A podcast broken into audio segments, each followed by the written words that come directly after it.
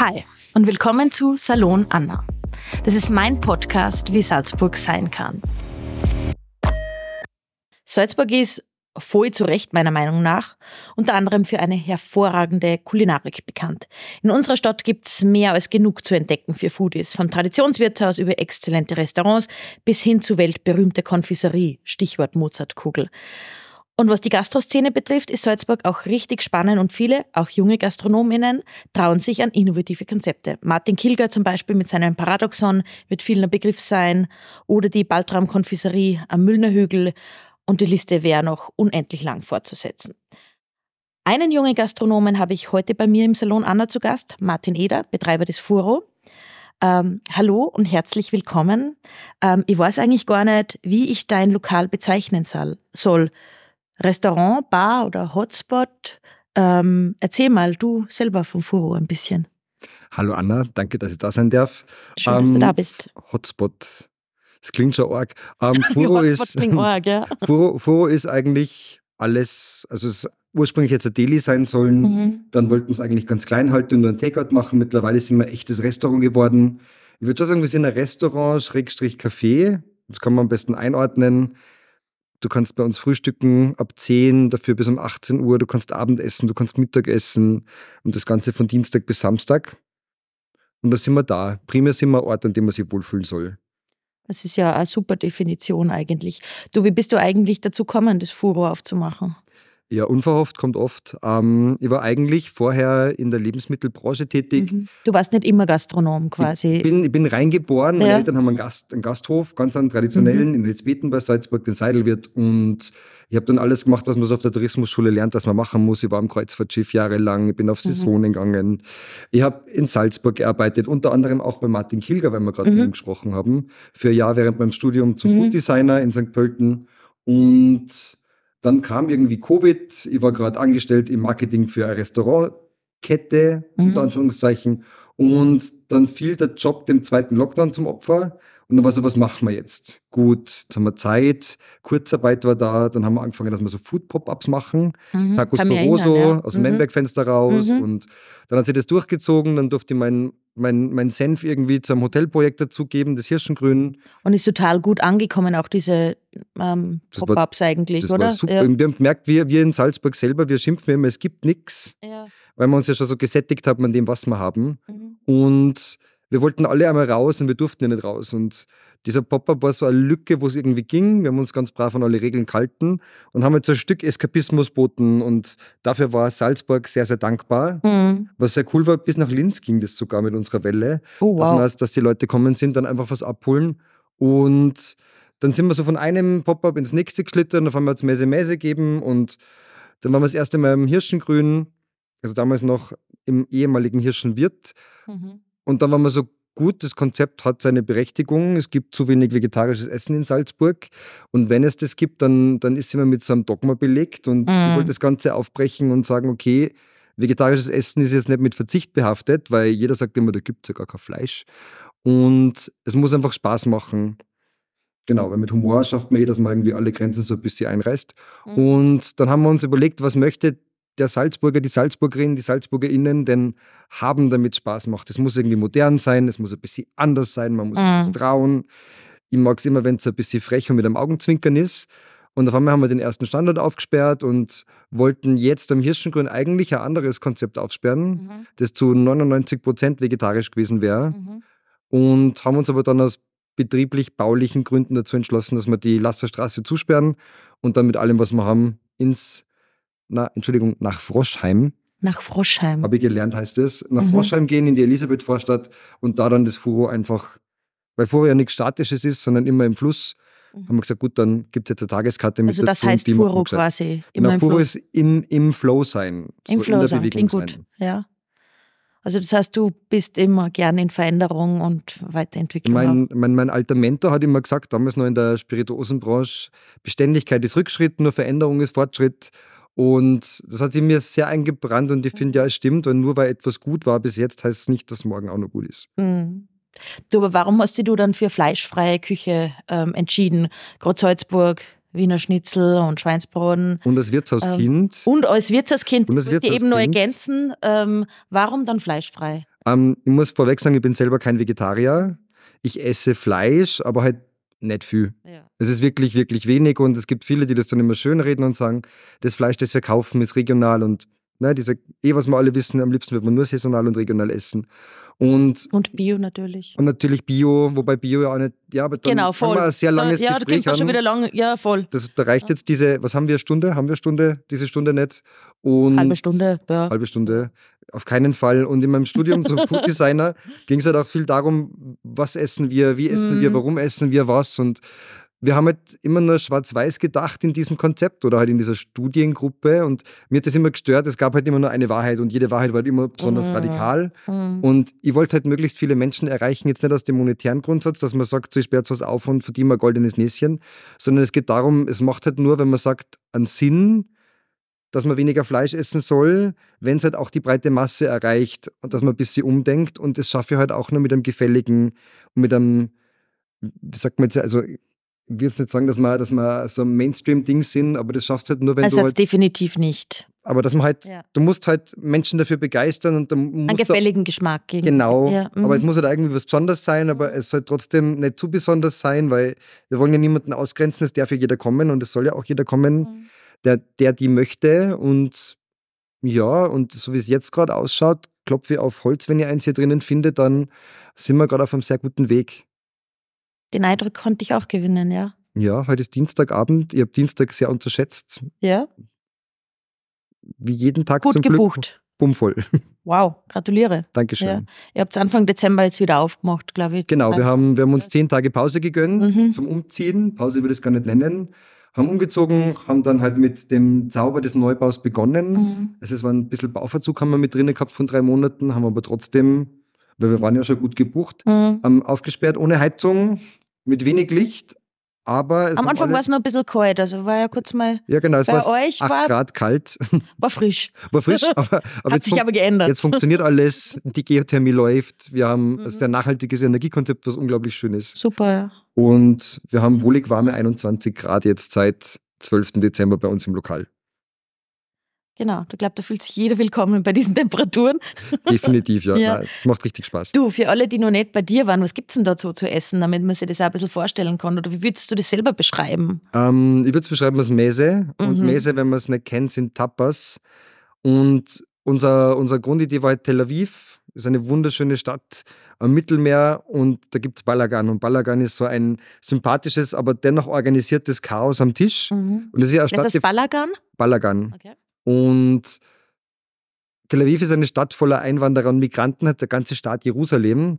Das heißt, die Küche, die du dort bekommst, ist jetzt nicht streng eine israelische Küche, weil es die streng genommen ja gar nicht gibt, sondern die hat Einflüsse aus der ganzen Welt und die, so wie ich die Stadt kennengelernt habe, sind die meisten Einflüsse sind irgendwie italienisch, natürlich sind es ein bisschen türkisch, es ist auch ein bisschen ähm, aus dem Libanon mit dabei. Mhm. Man hat aber auch marokkanische Einflüsse, sehr viele französische. Mhm. Es gibt aber genauso Südamerika und und und und.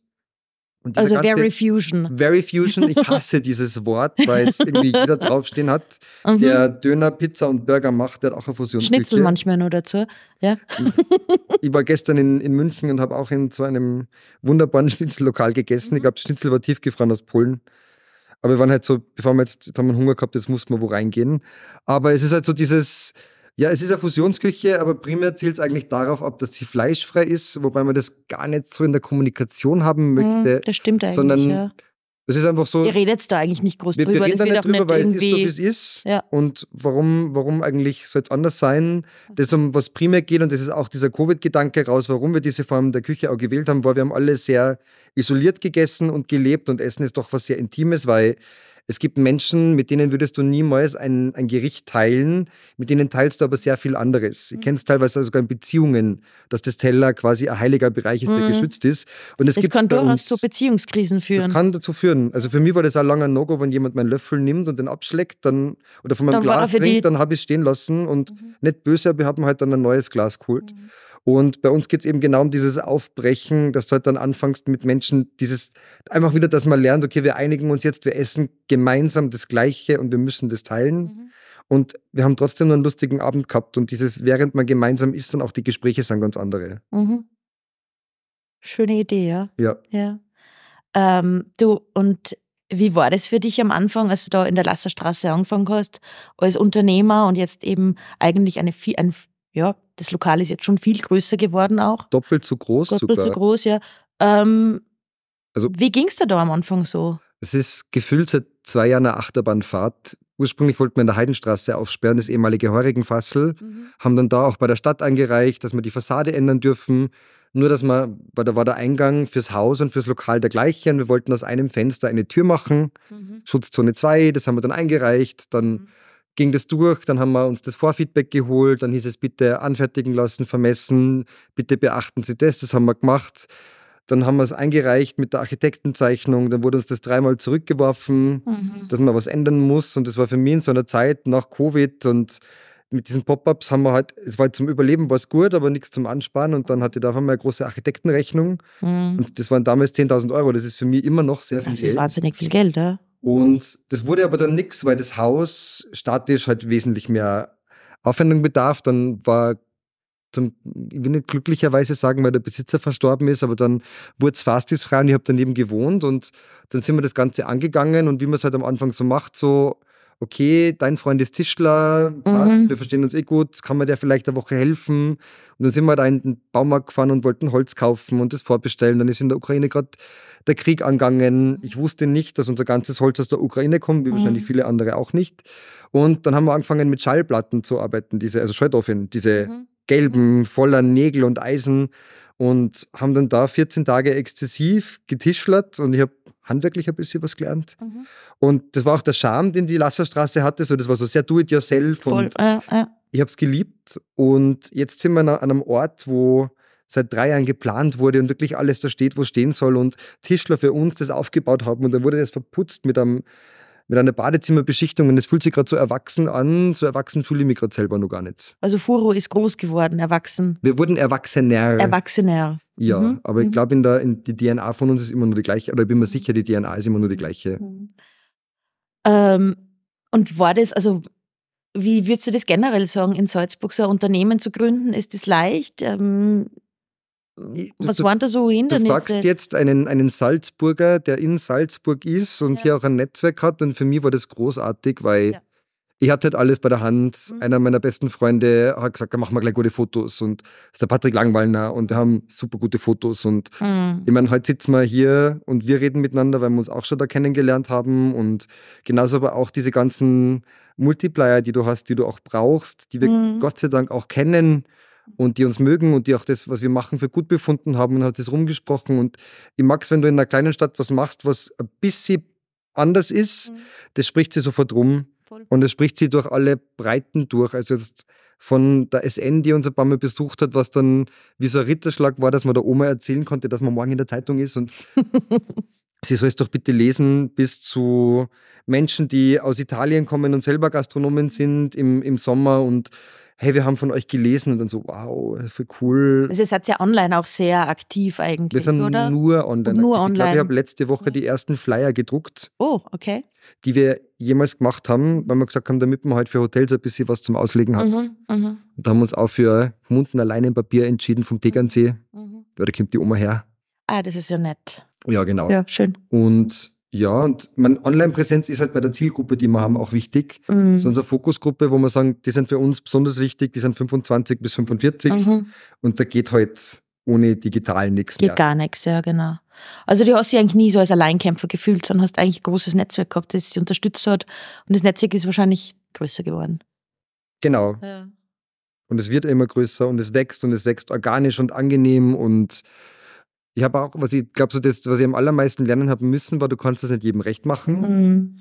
Ganz egal, ob das jetzt ein verärgerter Kunde ist, ein Fahrradfahrer, der glaubt, dass deine, dass deine Pflanzen zu weit In auf die Straße der Straße stehen. Mhm. Oder vielleicht halt auch mal einem selber und dann lernt man es ab. Und Salzburg ist auch, ich finde, also Salzburg ist ein sehr dankbares Publikum. Mhm. Wieso? Weil, weil, sie, weil sie was Neues annehmen? Weil sie was Neues mhm. annehmen, glaube ich, wenn es gewisse Parameter erfüllt mhm. und weil sie dankbar sind, weil sie es doch auch für die, für die Altersgruppe, in der wir sind, teilweise dann wieder zu wenig. Also es gibt schon dieses, wir haben wahnsinnig viele Hauben und Sterne in der Stadt. Mhm. Du kannst Fine Dining kannst du wirklich, das kannst du durchexerzieren an sehr vielen Orten. Aber so diese locker, gemütliche. So ein bisschen was, ich mag das Wort auch nicht, aber so ein bisschen was Urbaneres, Großstädtisches, mhm. da gibt es halt schon wenig. Voll. Mhm. Und ich denke mir dann einmal wieder, okay, wo gehen wir jetzt hin, wenn wir privat essen gehen und dann kannst du das auch an einer Hand abzählen. Mhm. Du, was mich interessieren würde, ich meine, ihr kocht, mhm. ähm, wir reden, wie ihr backt. Ähm, und was also schon ein Thema ist, einfach in Zeiten wie diesen, ist ähm, Arbeitskräftemangel. Ähm, wie geht es dir da, dass du Leute bekommst, die bei dir arbeiten? Ich weiß nicht, wie sie das bis jetzt ausgegangen ist, aber jedes Mal, wenn jemand ging oder wenn sie was geändert hat, dann stand auf einmal jemand mhm. da. Mhm. Und bei uns ist halt auch wichtig, dass die Leute vom Charakter her mehr passen wie die fachliche Eignung, mhm. weil das kann man alles lernen. Mhm. Die Karte, so wie wir sie schreiben, ist jetzt keine Sterneküche, mhm. sondern wir haben es so, dass wir können gut produzieren, wir haben unsere Standards, die setzen wir um. Aber natürlich, ich habe jetzt gerade jemanden gekriegt aus Wien, der ist super in der Küche. Mhm. Dann habe ich jetzt noch so eine Salzburger Größe, den Peter mit dazu bekommen, den man auch irgendwie überall schon kennt. Mhm der auch sein Know-how mitbringt. Und im Service ist das Wichtigste, dass du freundlich bist. Und mhm. diese Expertise, dass du jetzt brauchst, was deckt mir wie ein, was für einen Gang zu welchem, das haben wir alles nicht, sondern es ist eh sehr interaktiv. Deswegen tun wir uns da auch ein bisschen leichter. Mhm. Aber es ist auch, und das sieht man schon, jetzt diese Erwartungshaltung, man arbeitet 40 Stunden oder 25 Stunden und man möchte halt äh, natürlich auch was verdienen und die möchte natürlich auch zahlen. Mhm. Aber dann bist du halt an irgendeinem Punkt, wo man sagt, so im Service, wenn man das dann durchrechnet, da kommst du halt mit 25 Stunden nicht auf 1600 netto, obwohl du es eigentlich haben müsstest. Mhm. Bei Trinkgeld kannst du auch nicht mehr werten. Dann fangst halt geht es einen riesen Schwurm. Wir haben, bei uns arbeiten viele junge Leute, die nebenbei noch andere Projekte machen oder studieren. Zwei vom Mozarteum, also eine von der Mozarteum, eine von der Seed. Mhm. Von der Seed haben wir jetzt noch jemanden zweiten mit dazu gekriegt und es geht dann schon ganz gut durch. Mhm. Aber ja, es ist teilweise nicht einfach so. Und am schwierigsten zu besetzen ist so eine Kraft wie ein Spüler. Mhm. Also Spülkraft ist das um und auf und das kriegst du aber am allerschwierigsten. Okay. Noch größer dürfte man aber, glaube ich, nicht sein, weil dann hätte ich auch Probleme. Mhm. Aber das hat oder wie erklärst du das auch mit Mundpropaganda vielleicht? Spricht es herum, dass bei dir cool zum Arbeiten ist, oder? Also die, was wir von der Seed bekommen haben, haben wir über die Mundpropaganda mhm. bekommen, weil wir schon jemanden hatten, der bei uns dort gearbeitet hat. Und sonst auch. Und wenn man bei uns kommt, dann, es kann schon mal sein, dass wir ein bisschen ernster reinschauen, kurz, wenn wir gerade wegschwimmen, also gerade im Stress sind. Mhm. Aber sonst, glaube ich, sieht man schon, dass bei uns einem gut geht. Mhm. Küche wie Service, wie hinter der, hinter der Abwaschwand, wo keiner mehr hinsehen kann. Was würdest du jemandem, der sein eigenes Business starten will, egal ob in der Gastro oder was anderes in Salzburg, mitgeben? Ähm, hast du da Tipps? Weil ähm. ich habe es gerade sehr spannend gefunden, dass du von einem Leerstand geredet hast. Ich meine, Drehviertel, wo du ursprünglich einziehen wolltest, das kann ja durchaus schon sehr zermürbend sein, so bürokratische Strukturen. Das sind ähm, die, die Kosten, die auch Und die entstehen. Kosten, genau. Und jetzt gerade in meinem Fall als Gastronom, ich glaube, ich bin die Berufssparte, die man auf der Bank am allerwenigsten sieht. Mhm. Also jetzt so, wenn man wenn man sagt, man ist Werber oder man ist Fotograf, dann ist die, die Grundausstattung, die du brauchst, um anfangen zu können, der Invest, den du tätigen musst, relativ klein im Vergleich zu dem, was du an Einnahmen hast. Und in mhm. der Gastronomie ist halt, meine Mama sagt immer, es ist so ein Erbsengeschäft, aber auch eine Liebhaberei. Mhm. Du hast ja halt einen extremen Invest und da musst du halt ewig schauen, dass du den wieder reinkriegst. Und du bist halt auch sehr personalintensiv. Mhm. Und ich bin auf die Bank gegangen und ich war, glaube ich, auf sieben Banken. Ich habe eine Zusage gekriegt. Das wurde dann zurückgezogen. Mhm. Das war, war alles in der Corona-Zeit, oder? Das war, das war alles, mhm. das war alles jetzt im März, wo die, wo die, wo wo die Ukraine-Krise ah, ausgegangen ja. ist. Mhm. Wir wollen jetzt keine Bank nennen, aber ich glaube, die haben auch sehr viel da drüben zu tun. Und auf einmal war ein unterschriebener Vertrag nichtig, weil es Klauseln gibt, dass man da zurücktreten kann. Und ich stand mhm. auf einmal da zwei Tage vor dem Eröffnen und ich habe nicht viel Fremdkapital gehabt, aber es war dann so, jetzt ist das nicht da. Hm, gut, was tun wir jetzt? Und dann habe ich Gott sei Dank einen Bankberater gefunden, weil wenn du keinen Besitz hast und ich habe keinen Besitz und meine Eltern mhm. haben mir das jetzt auch nicht bezahlt, dann kriegst du halt natürlich auch weniger. Und mhm. als Gastronom, wo es dir eh schon, keine Ahnung, 50 Prozent sperren auf und es kommen nicht weit, mhm. dann bist du halt sehr ungern gesehen. Und das ist wirklich dieses, du musst halt durchhalten und du musst halt wirklich diese Basis aufbauen Mhm. Und dann ist es halt schon, man Netzwerken, Netzwerken, Netzwerken, mhm. aber. Ich glaube, da bist du ganz gut drin. Ich hoffe schon. Habe den Eindruck, ja. Ähm, jetzt hast du vorher gesagt, du bist Salzburger in Salzburg, gelernter Salzburger. Mhm. Ähm, und wenn wir jetzt ein bisschen weggehen vom Furo vielleicht, ähm, sondern uns die Stadt im Ganzen anschauen, ähm, was würdest du dir denn für die Stadt wünschen? Ähm, oder wie, wie siehst du denn Salzburg? Vielleicht fangen wir damit an. Wie sehe ich Salzburg? Ich genau, so, was ist dein Bild von Salzburg? Ich habe so eine Hassliebe zu dieser Stadt. Also es ist meine Heimat und ich habe gemerkt, egal wo ich auf der Welt war, ich habe überall sowas gesucht wie Salzburg. Also ich wollte überall dieses intakte Zentrum, mhm. ich wollte aber auch dann diese Erreichbarkeit und diese Wege und wurscht, wo du dann auf der Welt warst, irgendwie hast du das nicht gefunden. Mhm weil Salzburg so was sehr Besonderes hat, diese Lage am Fluss, dieses mhm. massenhafte Grün, auf das wir schauen können außerhalb der Stadt. Mhm. Und auf der anderen Seite aber auch in der Stadt irgendwie drinnen so im Stadtkern, es gibt eigentlich nichts für mich als Salzburger. Mhm. Also ich war schon im, im Café Tomaselli, da gibt es eine besonders feine Mehlspeise. Mhm. Im 220 Grad gibt es einen besonders guten Kaffee, mhm. da gehe ich auch gern hin. Und dann tue ich mir schon schwer, mhm. das alles, was die Innenstadt ist. Und wir haben damals in der Schule auch schon, also in der Tourismusschule schon ein Projekt gehabt, wo es darum gegangen ist, wie kann man diese Innenstadt attraktiver machen? Warum ist der Kapitelplatz nicht begrünt? Mhm. Warum schaut der Residenzplatz aus, wie der Residenzplatz ausschaut? Und Ewige Diskussion, ja. Eh, also mhm, eh genau, in der Stadt voll. allgegenwärtig. Und man sieht es ja auch wieder, wenn man wo ein Loch gräbt und dann sieht man, oh, eine, eine, eine Mauer aus der Römerzeit und das können wir wieder nicht so machen. Und mhm. dann denkst du aber, die ganze Stadt ist auf diesen Mauern erbaut und überall anders geht es ja dann auch. Und man das Getreidegasse sterben, das sind jetzt alles keine Dinge, aber wo bei mir halt wirklich auch der Alarm gegangen ist, war, wo ich jetzt gelesen habe, dass da McDonalds rausgeht. Spannend eigentlich, oder? Das am größten, also es hat, habe ich bei vielen wahrgenommen, dass genau das so der Knackpunkt war, boah, jetzt geht sogar, sogar, sogar, sogar McDonalds ja. raus aus der Innenstadt. Ja. Wo, muss ich sagen, mhm. da ist Thamsweg lukrativer, was ich jetzt als Gastronom sogar verstehe, warum mhm. lukrativer ist. Aber es hat die Art und Weise, was für einen Tourismus wir in dieser Stadt mhm. haben, 1,2 Nächte Durchschnittsaufenthalt, die Leute kommen, sind auf Touren, gehen weiter, mhm. diese ganzen Fluss Kreuzfahrttouristen mit den Viking-Schildern, die durchgeprügelt werden oder von mhm. der Rosa. Es, die Busse bleiben stehen. Spucken die Menschen aus und, aus, und saugen sie dann auf. wieder ein. Ja, genau. Der ganze asiatische Tourismus die essen dann schon, aber halt auch nur in lokalen, also ne, mhm. da wo es halt dann auch das Essen gibt, das sie bevorzugen und das muss man auch respektieren. Aber es ist irgendwie so der Tourismus, der unsere wichtigste Einnahmequelle ist und der Salzburger, die SalzburgerInnen an sich, wir da gibt es keine, also, keine Fusion, um das Wort wir, nochmal zu bedienen. Wir leben parallel, außer mhm. dass uns mal, wenn wir in der Tracht irgendwie kurz in die Stadt reingehen, so Jetzt ist ja zum Jedermann uns alle zehn Meter die Leute anschreien, dass also bitte kurz für Fotos stehen bleiben. Mhm, mh. Und Hast du den Eindruck, dass Salzburg vom Tourismus ähm, überfordert ist inzwischen? Ich glaube nicht, dass wir überfordert sind. Ich glaube, dass wir uns mit dem falschen Wert zufrieden geben.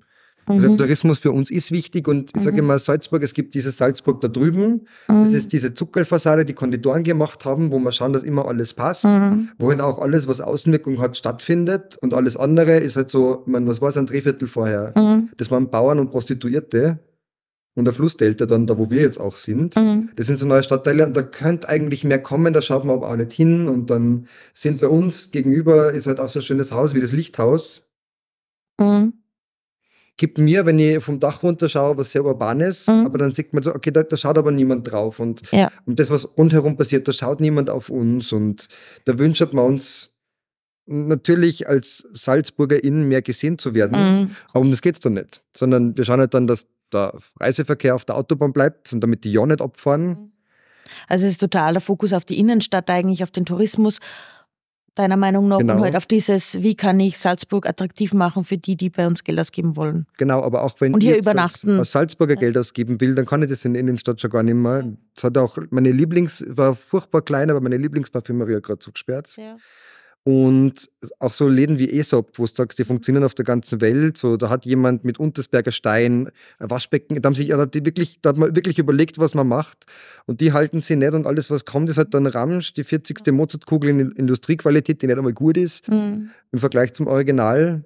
Und dann, dann denkst du halt, also es wird schon langsam so befremdlich wie, weiß ich nicht, als wenn ich in irgendeiner Riesenmetropole in der Innenstadt bin und halt wirklich nur auf dieser Tourimeile. Und man man verliert halt irgendwie die Identifikationskraft, finde ich. Also mir geht es ja inzwischen auch so und habe das ja öfter auch angesprochen, dass ich, man denkt, das ist, es soll ja wieder, also die Innenstadt soll auch uns gehören, also den Salzburgerinnen und Salzburgern.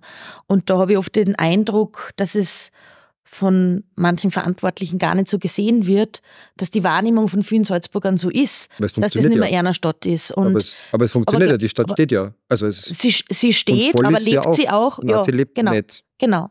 Und das sehe ich als das Problem. Und ähm, ich glaube, das soll schon wieder, also das ist so mein politischer und persönlicher Zugang auch, soll schon wieder mehr unsere Stadt werden auch. Ohne, also Wirtschaft ist extrem, also der Tourismus ist extrem wichtig für unsere Wirtschaft.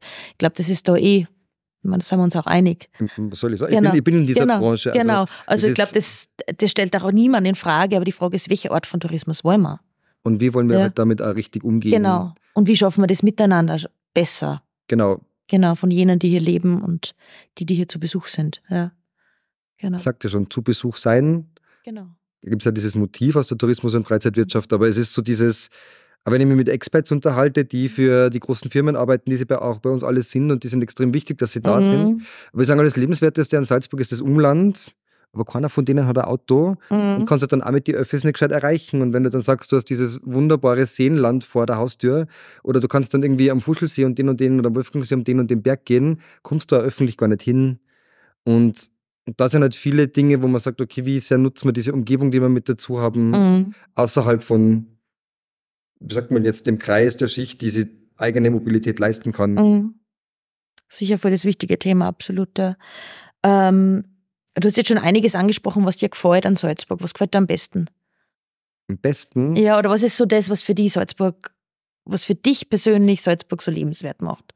Wenn ich mitten in der Früh mit dem Radl in die Innenstadt fahre und es ist noch niemand da. Mhm Vielleicht ist die Straße nur leicht nass. Das ist wunderschön. Und auch wenn man dann so vorne bei uns dann über die Brücke drüber geht und man einfach, man schaut so auf diese, diese kleine Konditorenfassade mhm. und dahinter hat man einfach diese mächtigen Berge. Mhm. Du kannst ins Weite schauen. Du weißt, es, es ist alles gut. Ich habe meine Familie in Elsbeten. Für mich sollte das zu Hause sein und ich bin gern zu mhm. Hause. Ich mhm. bin gerne weg von zu Hause, aber auch gern hier. Und das ist einfach schön und das macht dann irgendwie schon stolz, dass man von hier ist, weil es ist ja eine wunderschöne Stadt. Aber genauso gern wünscht er halt dann auch wieder, gut, wo fahren wir jetzt dann hin, wenn wir frei haben, dann zack, Bayern-Ticket drüber. Mhm. Oder du musst nach Wien fahren, weil dann doch irgendwie wieder dieses. Weil die Deutsche Bahn nicht geht. Weil die Deutsche Bahn nicht geht oder ich bin, weil ich Mitte 30 bin und mhm. ich halt auch noch gerne ein bisschen mehr erleben möchte, wie ein Festspielsommer und. Und Roberti Kirtag? Ah, den Meidi sogar. Mhm. Also ich bin im Wirtshaus aufgewachsen und ich mag Tracht. ja. Also ich, ich finde das schon schön, aber am Roberti-Kittel. Ist too much. Ist mir too much. Mhm. Also zu viel und doch wieder zu wenig. Jetzt sind ja Gemeinderatswahlen am 10. März. Ähm, und du hättest jetzt noch die Möglichkeit, an die Politik deine Wünsche zu richten, an die Stadtpolitik. Wenn ich jetzt Nicht Wünsche, nur an mich, sondern ganz grundsätzlich. Aber ich schaue dich gerade an. Genau. aber du darfst alles auch mich, an mich richten. Um, ähm, ja. Das ist diese, dieser große Warnschrei, junge Wirtschaft, es gibt in, in Salzburg nicht viel. Mm. Es ist ein bisschen am Aussterben, es sind Hürden da. Natürlich, man muss schon sagen, als Unternehmer, man zahlt brav seine Steuern, man zahlt seine mm. Beiträge, aber es gibt viele Dinge an diesem System, die man einfach kritisch hinterfragen muss. Und das sind Dinge, die halt auch nicht wirklich erklärt werden. Und ich habe eine sehr gute Schulbildung und ich habe scheinbar eine der besten Tourismusschulen der Welt besucht. Mm. Aber auf das, was mir jetzt erwartet hat, die ersten Monate, Du dich nicht gut vorbereitet Da gefühlt? war ich nie drauf vorbereitet, immer ist schon mhm. Zeit lang her, aber da war man nicht vorbereitet. Oder mhm. wenn dann so Dinge kommen, dass ich mit der Wirtschaftskammer Vorgespräche führen darf, die jedem Unternehmer zustehen, mhm. wo ich jedem Unternehmer, seitdem ich sie hatte, gesagt habe, für sie nicht. Alle Informationen, die ich gekriegt habe, waren 15 Jahre alt oder falsch. Oder mir hat jemand ins Gesicht gesagt, das kann nicht funktionieren, weil kein Fleisch drauf ist. Oder warum darf ich immer noch keine Lehrlinge ausbilden? Ich habe eine sehr teure Kraft bei mir da, die Zwiebeln schält, weil ich keine Fertigzwiebeln geschält aus Polen kaufen möchte. Mhm. So, warum gibt es diese Hürden für uns Unternehmer und warum sieht man nicht, dass sie das Gesellschaftsbild und halt auch unsere Bedürfnisse verändern und wir genau mhm. darauf einsteigen müssen? Also mhm. die Diskussion, warum ich keine Lehrlinge ausbilden darf, das haben wir jetzt schon zur Gänze geführt, aber es kommt halt auch nichts. Mhm. Oder Vorschläge, wie man es macht. Und dieses bisschen Öffnen von der Stadt und der Altstadtverband ist ein wichtiges Instrument und der ist groß und der ist da, aber ich bin halt zwei Straßen, ich war eine Straße vorher daneben mhm. und deswegen war ich nicht mehr in der Altstadt und kein Teil der Stadt Salzburg mhm. mehr.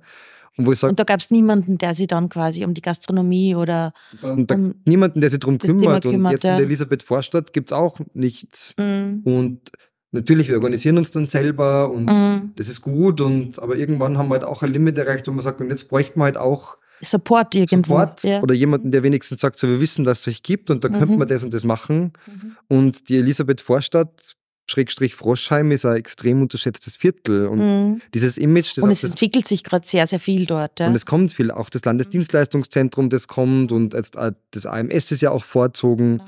Und wir sagen immer ganz liebevoll, Salzburgistan, diese dieser Block, der uns gegenüber dann nach vorne geht, da wird auch die nächste, ich glaube, nächstes Jahr wird da dann was gemacht und dann wird die Fassade wieder erneuert und mhm. aber das sind halt so, so viele Dinge, die so brach liegen oder wenn man sich dann gegenüber das Kiesel anschaut. Mhm. Ich war da einmal in meinem Leben drinnen und ich wohne daneben. Und das sind so Dinge, wo man sagen muss, da müssen wir schauen, dass wir eben gerade diese Teile Salzburgs wieder attraktiver machen. Mhm. Weil noch kann man es sich leisten, in Froschheim zu wohnen.